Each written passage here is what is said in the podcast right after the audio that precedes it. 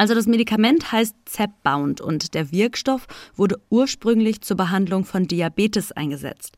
Aber in Studien hat sich gezeigt, dass stark übergewichtige Menschen damit auch ganz schön Gewicht verlieren können, wenn sie sich das einmal die Woche spritzen. Das ist auch nicht das erste Abnehmmittel dieser Art. Ein ähnliches Medikament mit dem Namen Wegovy hat einen regelrechten Hype ausgelöst in den USA, aber auch bei uns.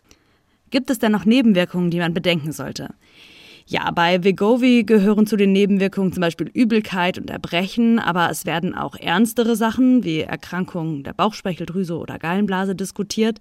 Ein Problem ist halt auch, dass man noch nicht weiß, was es mit dem Körper macht, wenn man sich das über eine sehr lange Zeit hinweg regelmäßig spritzt. Denn die Wirkung des Medikaments hält nicht an. Wenn man aufhört, sich das regelmäßig zu spritzen und genauso isst und sich genauso wenig bewegt wie vorher, dann nimmt man auch schnell wieder zu. Das heißt, wenn man die Spritze irgendwann wieder absetzen will, muss man auch den Lebensstil anpassen. Wie käme man denn da dran? Also Zep-Bound, das jetzt in Rheinland-Pfalz produziert werden soll, das ist Stand jetzt in der EU noch gar nicht zugelassen. Das ist bei der anderen Abnehmspritze Vegovi anders. Die könnte man hier schon kaufen. Da es aber auch als Diabetesmittel ganz dringend gebraucht wird und gleichzeitig gerade so gehypt wird, ist es zum Teil eher schwierig, da dran zu kommen.